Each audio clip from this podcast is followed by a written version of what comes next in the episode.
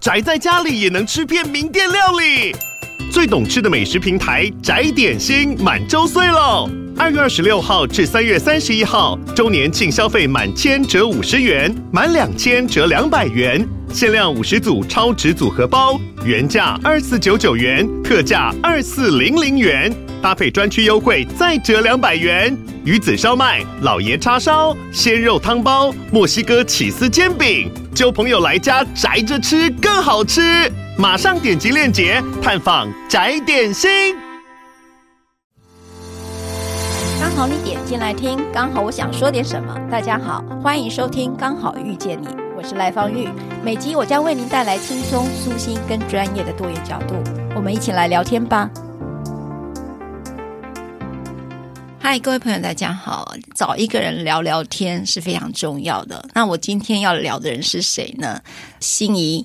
嗨，大家好，我是现代妇女基金会的心怡。心仪，你是做什么样的工作？其实我心仪，我们认识几年？哦，好久嘞！好像你的孩子，嗯、你大家如果有记得，我在现代妇女基金会有拍一支公益的那个，哦、没错没错，照片，然后是我们心仪的女儿，没错。然后大家就以为我有一个女儿，其实那个是心仪的女儿被我接来一共。大家如果记得，应该是十几年前，因为她现在已经高二了。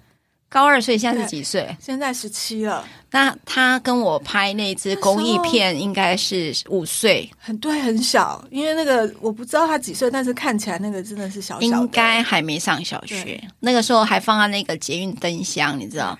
那心怡，你在现代妇女基金会呃做社工，这样子真的也很多年了。对。你为什么不累啊？当社工不是常常被人家误认为志工？各位听众朋友，千万不要对着一个专业人士说你是志工，人家是专业人士，好吗？对，社工的工作到底是做什么呢？呃，我自己在现代，其实我我已经不太敢数我几年了。对，没关系啦，这边有一个做三十年的律师陪你一起老。对，对，我通常都会说十五年以上，然后就不要再问我。几年了，这样子、哦、对。好好好到现在，其实我还在第一线，还是会接案。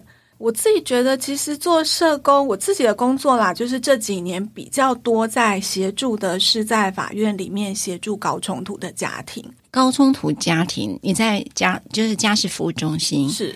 那处理的是高冲突的服务，那这个服务是什么内容呢？主要就是说，如果父母离异了之后，然后他们针对于未成年子女的部分有很多的冲突，嗯、呃，可能比如说包括了孩子的抚养费啊，孩子的会面啊，啊，甚至是孩子现在如果真的要分开了，要跟谁住的这个部分的议题，那父母如果他们自己没有办法协商好。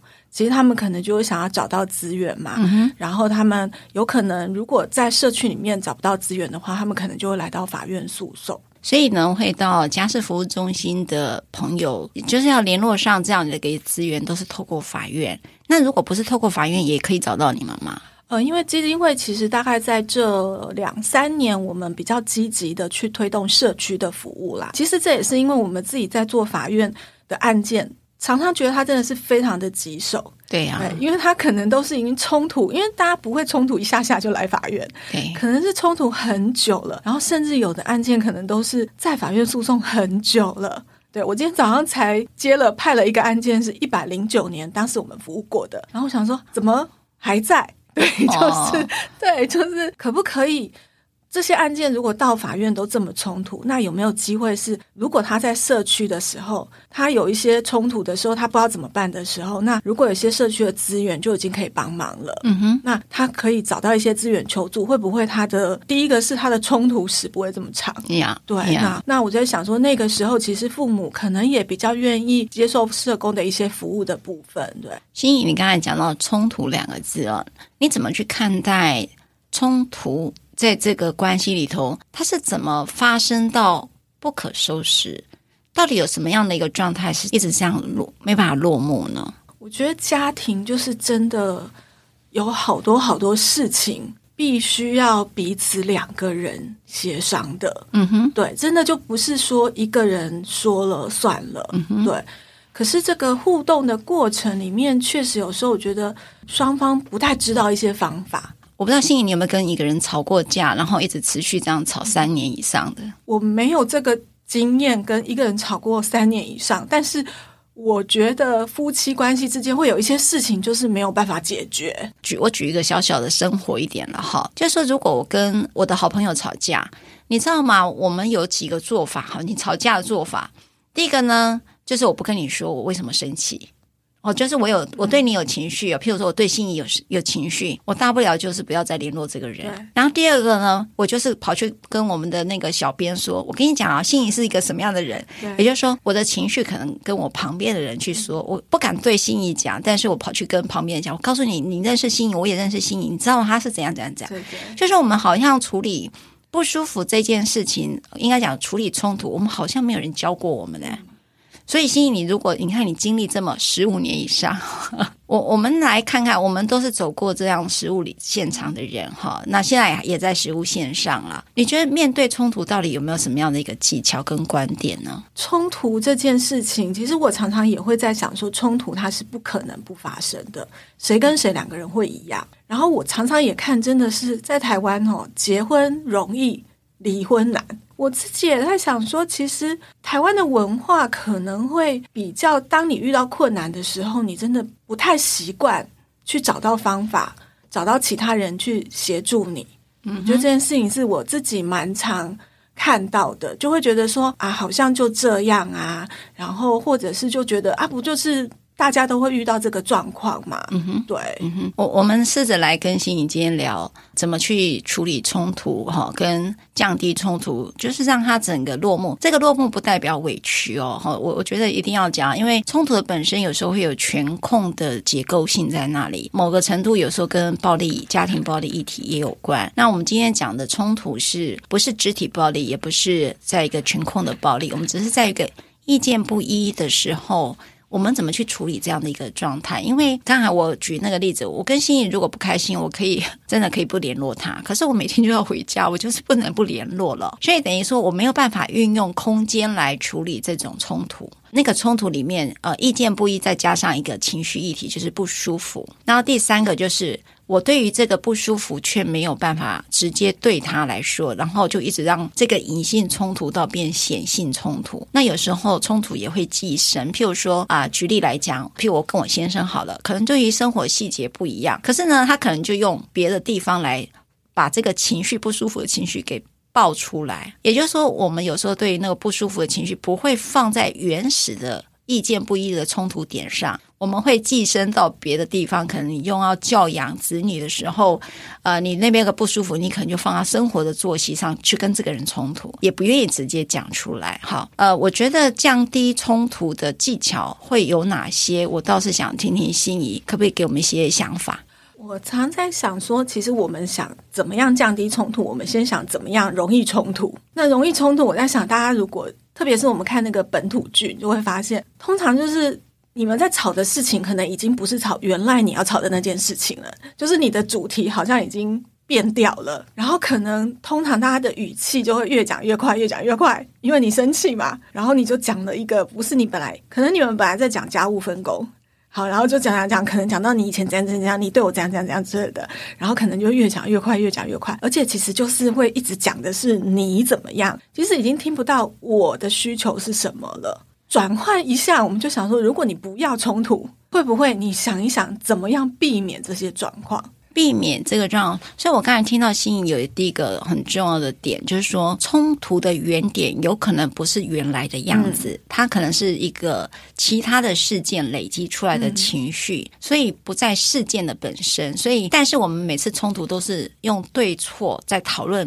我刚才又没这样，我说没有啊，你就是这样，好，就好像说，那你说谎，我说我哪里有说谎？嗯、你知道，就是一个对错，找出一个坏蛋的一个做法，嗯、所以那个情绪都来自于冲突的本身，可能不是那个事件的表面，而是可能是关系里头的僵局，哈、嗯，可能只是不知道那个僵局的点在哪。然后第二个，刚才心仪所讲的是，也许这个情绪是很久以前的事情，然后放到这个时候，所以累积了一段。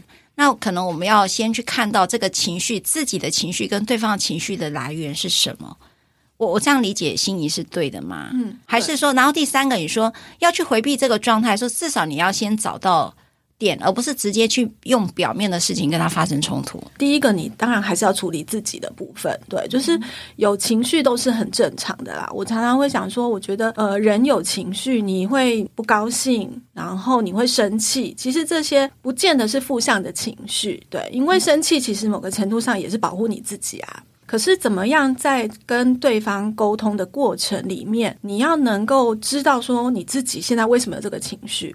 那这个情绪还有没有办法继续谈下去？那如果现在不是一个能够继续理性谈下去的时候，要不要在某个时间点谈提？嗯，那这个情绪包括自己的，当然你要观察对方的啊，对，就是 比如说你观察对方可能已经整个人已经越来越不舒服的状态，然后其实他已经越讲不是原本你们要沟通的事情的时候，那要不要稍微喊停一下，等大家情绪可能都比较好一点？然后比较能够表达自己真的想要什么的时候，要不然真的就变成两个人其实只是在吵架。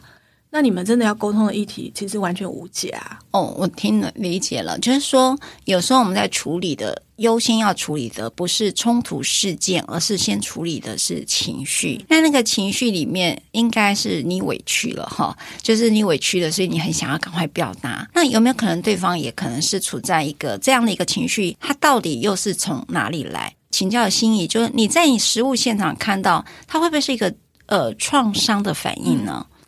我我们其实最去年啊、去年一整年，其实我们做了一个研究，就是创伤知情怎么去协助这些呃高冲突的家庭，特别是运用在会面的案件。一个部分是我们了解什么是创伤知情嘛，就是我们看到每一个人其实真的都是带着创伤而来的，他有可能是在。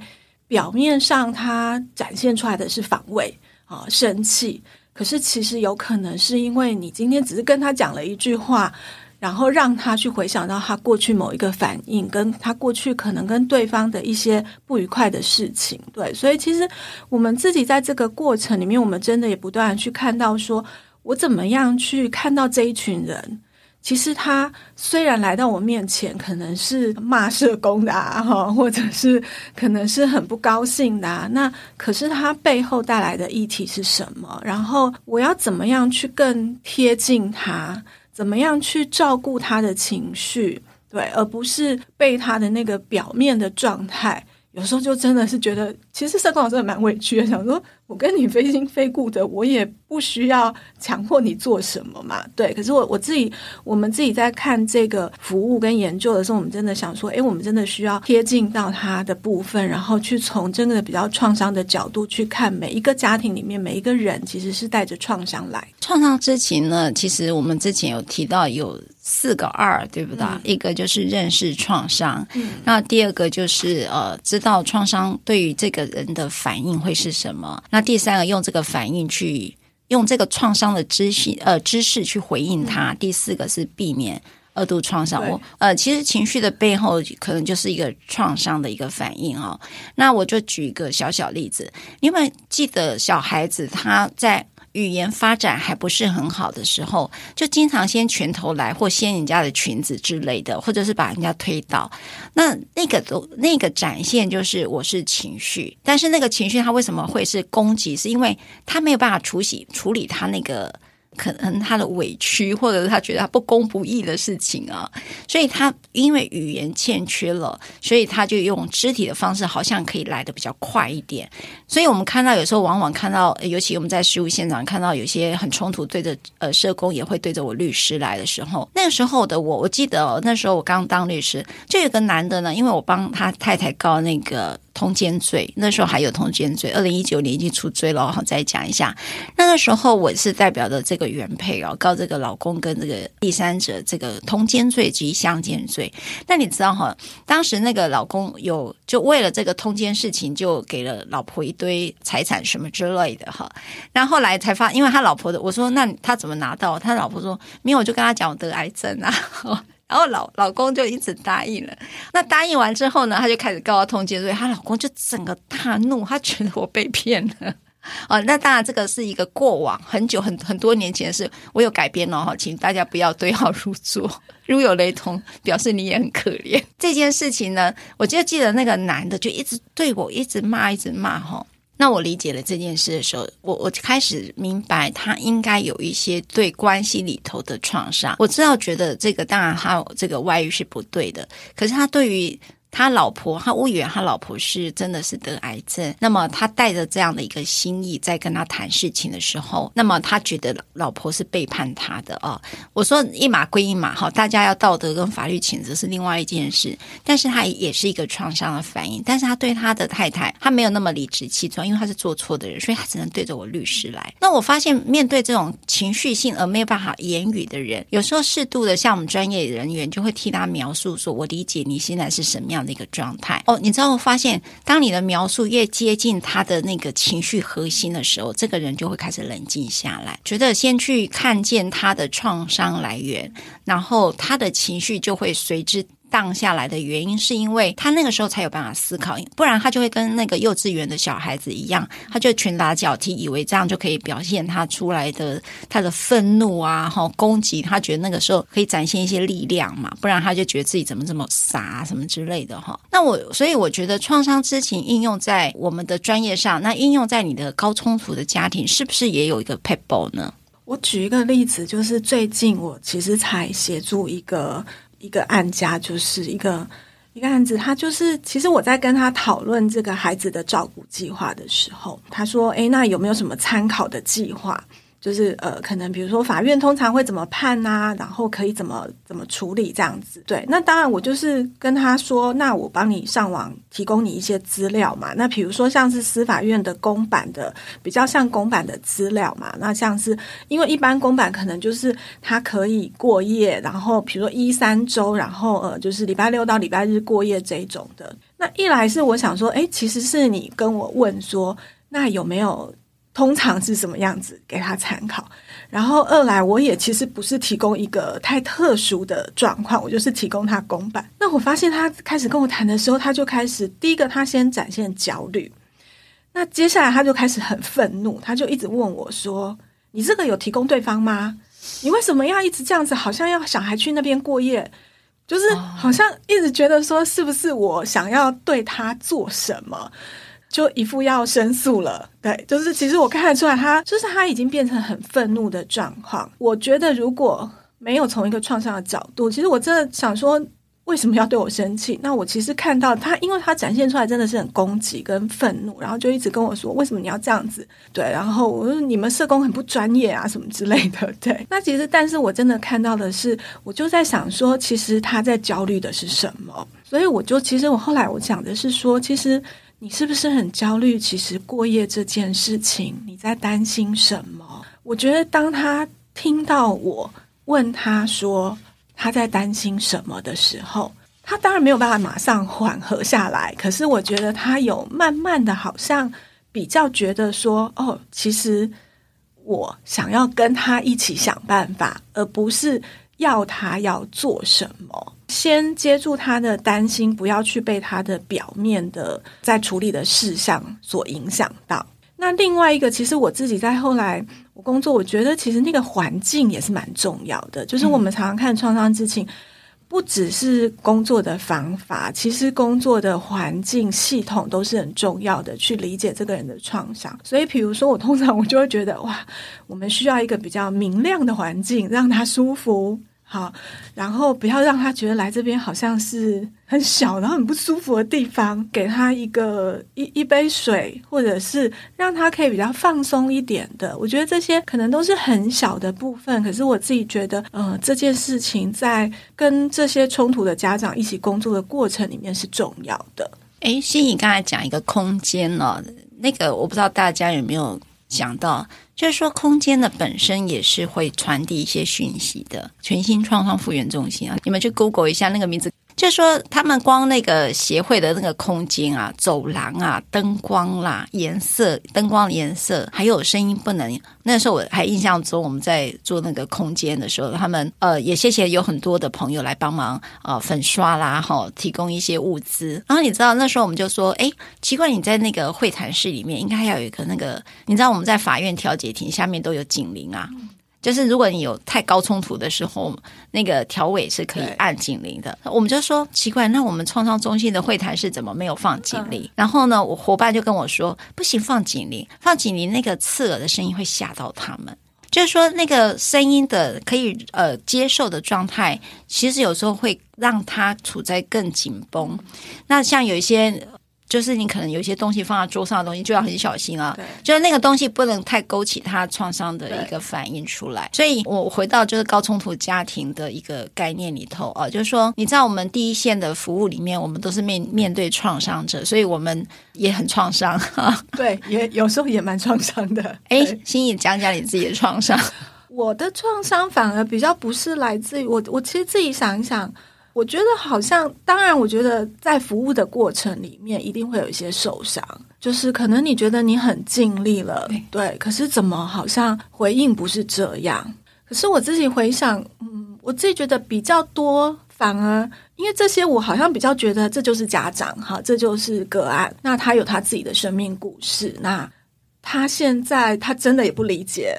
对，对他来说，确实我也是一个陌生人啦。那某个程度上，有时候，呃，当因为我们的场域在法院嘛，有时候他可能真的会把我们看成跟法院同一个位置。对，嗯、那我觉得这个部分自己反而比较可以释怀这一块。那我自己比较有时候真的是来自于网络工作里面的创伤，就是你会觉得啊，大家都这么努力了，可是如果最后好像在网络那边，他跟你有一些不同的想法。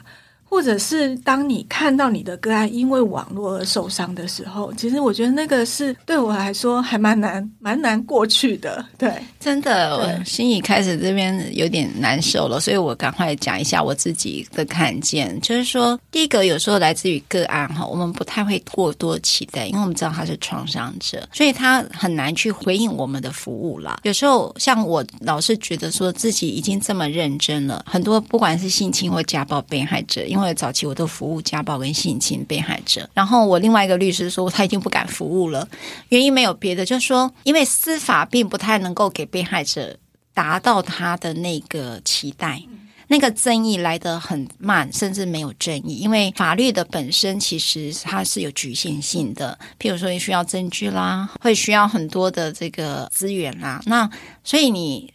走入司法是需要一些力量，可是当你在创伤的时候是啊、呃，正在一个无助感当中哈，就是习得无助感。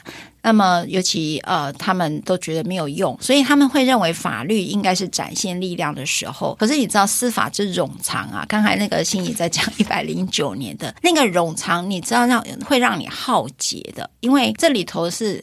火花四射，就像战争是一样的。那个炮火过来的时候，虽然孩子有在那里，说怎么可以？所以你一定会一直去目睹这件事。所以我们呃，实务工作者一直目睹了那个无辜的第三者在那里的时候，可是你又扮演着可能是战场上的人，那你的角色也不是去保护这个东西，而是是。把炮火是要对着对方的人哈，就是说某个程度你会有一些角色局限性，这就是司法的本质哈。那我们在做服务的时候，有时候这个过程我必须要在这里头，等于说要在做的时候又要小心保护小孩，又要小心注意到符合当事人的那个需求哈。就是那是一个局面啊，那个没话讲。那那时候你已经精疲力尽了，可是你可能得到一个哈，你只是这样哦，哇，你知道那个挫败感很重，可是呢。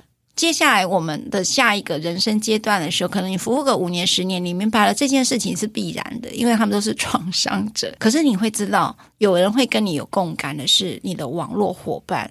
如果你网络伙伴，因为我们都都是经历过同样经历的人，那为什么会是你？为什么会这么做？哈，因为你应该是看得到那个脆弱的人在哪里，那你为什么又这么做？所以那个某个程程度称之为体制背叛。体制背叛，因为说我们期待这个体制是长什么样子，不管你是学校长教育体制是怎么样，或者家暴的防治网络，或者家事服务的网络里面，会有个体制在那里，那是一个法律加政策以及实务工作者把它填补出来的一个体制。所以，如果这个体制并没有回应你的期待跟你的需求的时候，其实在里头的人是都有背叛创伤的。那那时候我们到底怎么去处理这种？对不起，我称之为体制背叛创伤了。所以你看到说，心怡你怎么去疗愈你自己呢？因为刚刚讲说，其实就像律师讲的那个体制背叛哈，我我举一个因为很久以前的例子，可能人事已非，所以现在比较难讲哈。就是我那时候其实协助了一个孩子，应该说这个家庭，我那时候从孩子小四到其实我真正比较结案的时候到国三，可是那个时候就是反正孩子小四进来，那这个孩子其实也是目睹啊，就是目睹父母的冲突，然后家暴，然后他们也申经历过申请保护令啊什么之类。那比较后期，大概在小学五六年级的时候，其实爸妈就一直在处理的就是离婚的议题。对，那离婚的议题，其实我每一次看到这个妈妈，就是来到这里，就是一直会传妈妈，一直传小孩来开庭。然后爸爸就是很闲嘛，所以他就是他也曾经丢过，你知道大家诉讼很便宜嘛，所以他丢过十万块在法庭，说我有钱，我告死你。我就看到那个妈妈跟小孩每一次来开完庭，然后就是。就是你看他眼眶就红红的，或者是不止开庭，还有调解、好咨询。然后你每次看他就眼眶红红的，然后就是要整理好自己再回去。永远没有办法忘记，我有一次就是我那一天在家里面，然后其实因为那个时候已经大概两三年了，然后那一次就是我在家里收信，然后我就收信收到妈妈寄了一封信跟我说，呃，她决定要放弃。他要把孩子给爸爸了，然后他就说他真的没有办法再这样下去了。他说：“我觉得唯一只有我放手，就是我不要再跟他争夺孩子，不然永远他都会找事情一直来搞我。”对，就是大小诉讼啊。那因为我确实看到这个过程里面，其实法官真的是蛮蛮站在，就是一直跟妈妈说：“哦，你你要配合对方啊，你要怎么样怎么样之类的。”所以我，我其实理解妈妈的那个无奈，然后他就跟我说，他要去大陆了，他把孩，他前几天签调解，已经把孩子监护权签给爸爸了。对，然后我那一天真的是接了看到这封信之后，我是自己在那个浴室里面洗澡的时候大哭。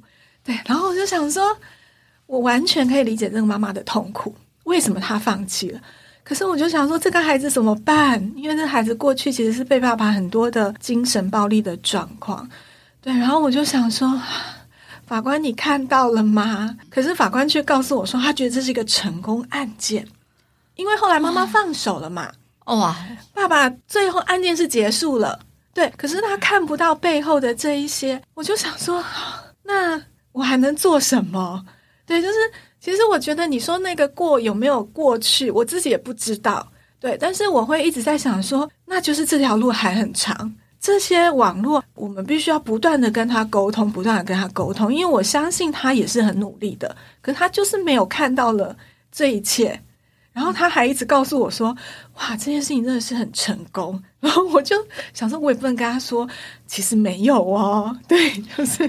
哎，心怡，我知道你讲这个，因为我还蛮蛮有感受的。就是说，你你知道哈，就是说有时候，因为刚才讲那个呃是法官了哈，那就是过很久很久以前的事哈，都有改变过，我还是要讲一遍。但我我觉得哈，就是说，可能大家有不同的生命历程跟看见哈，我们太有成功跟输跟赢的失败的这种二分法的时候，你就会欠缺细致性的看见人的感受。像刚才讲那个，我也之前也遇过一个，你知道那个爸爸知道妈妈哈，因为他要，因为他变成呃，就是分离婚中的父母嘛哈，你也知道说这个妈妈就处在一个完全要自己去努力工作，工作要养自己，也要养小孩，主要也是要养小孩，所以他就，然后这爸爸也一样没事做，他就用滥诉的方式哈，然后让这个妈妈疲于奔命的一个礼拜要来三天，请问哪一个雇主是愿意接这样的？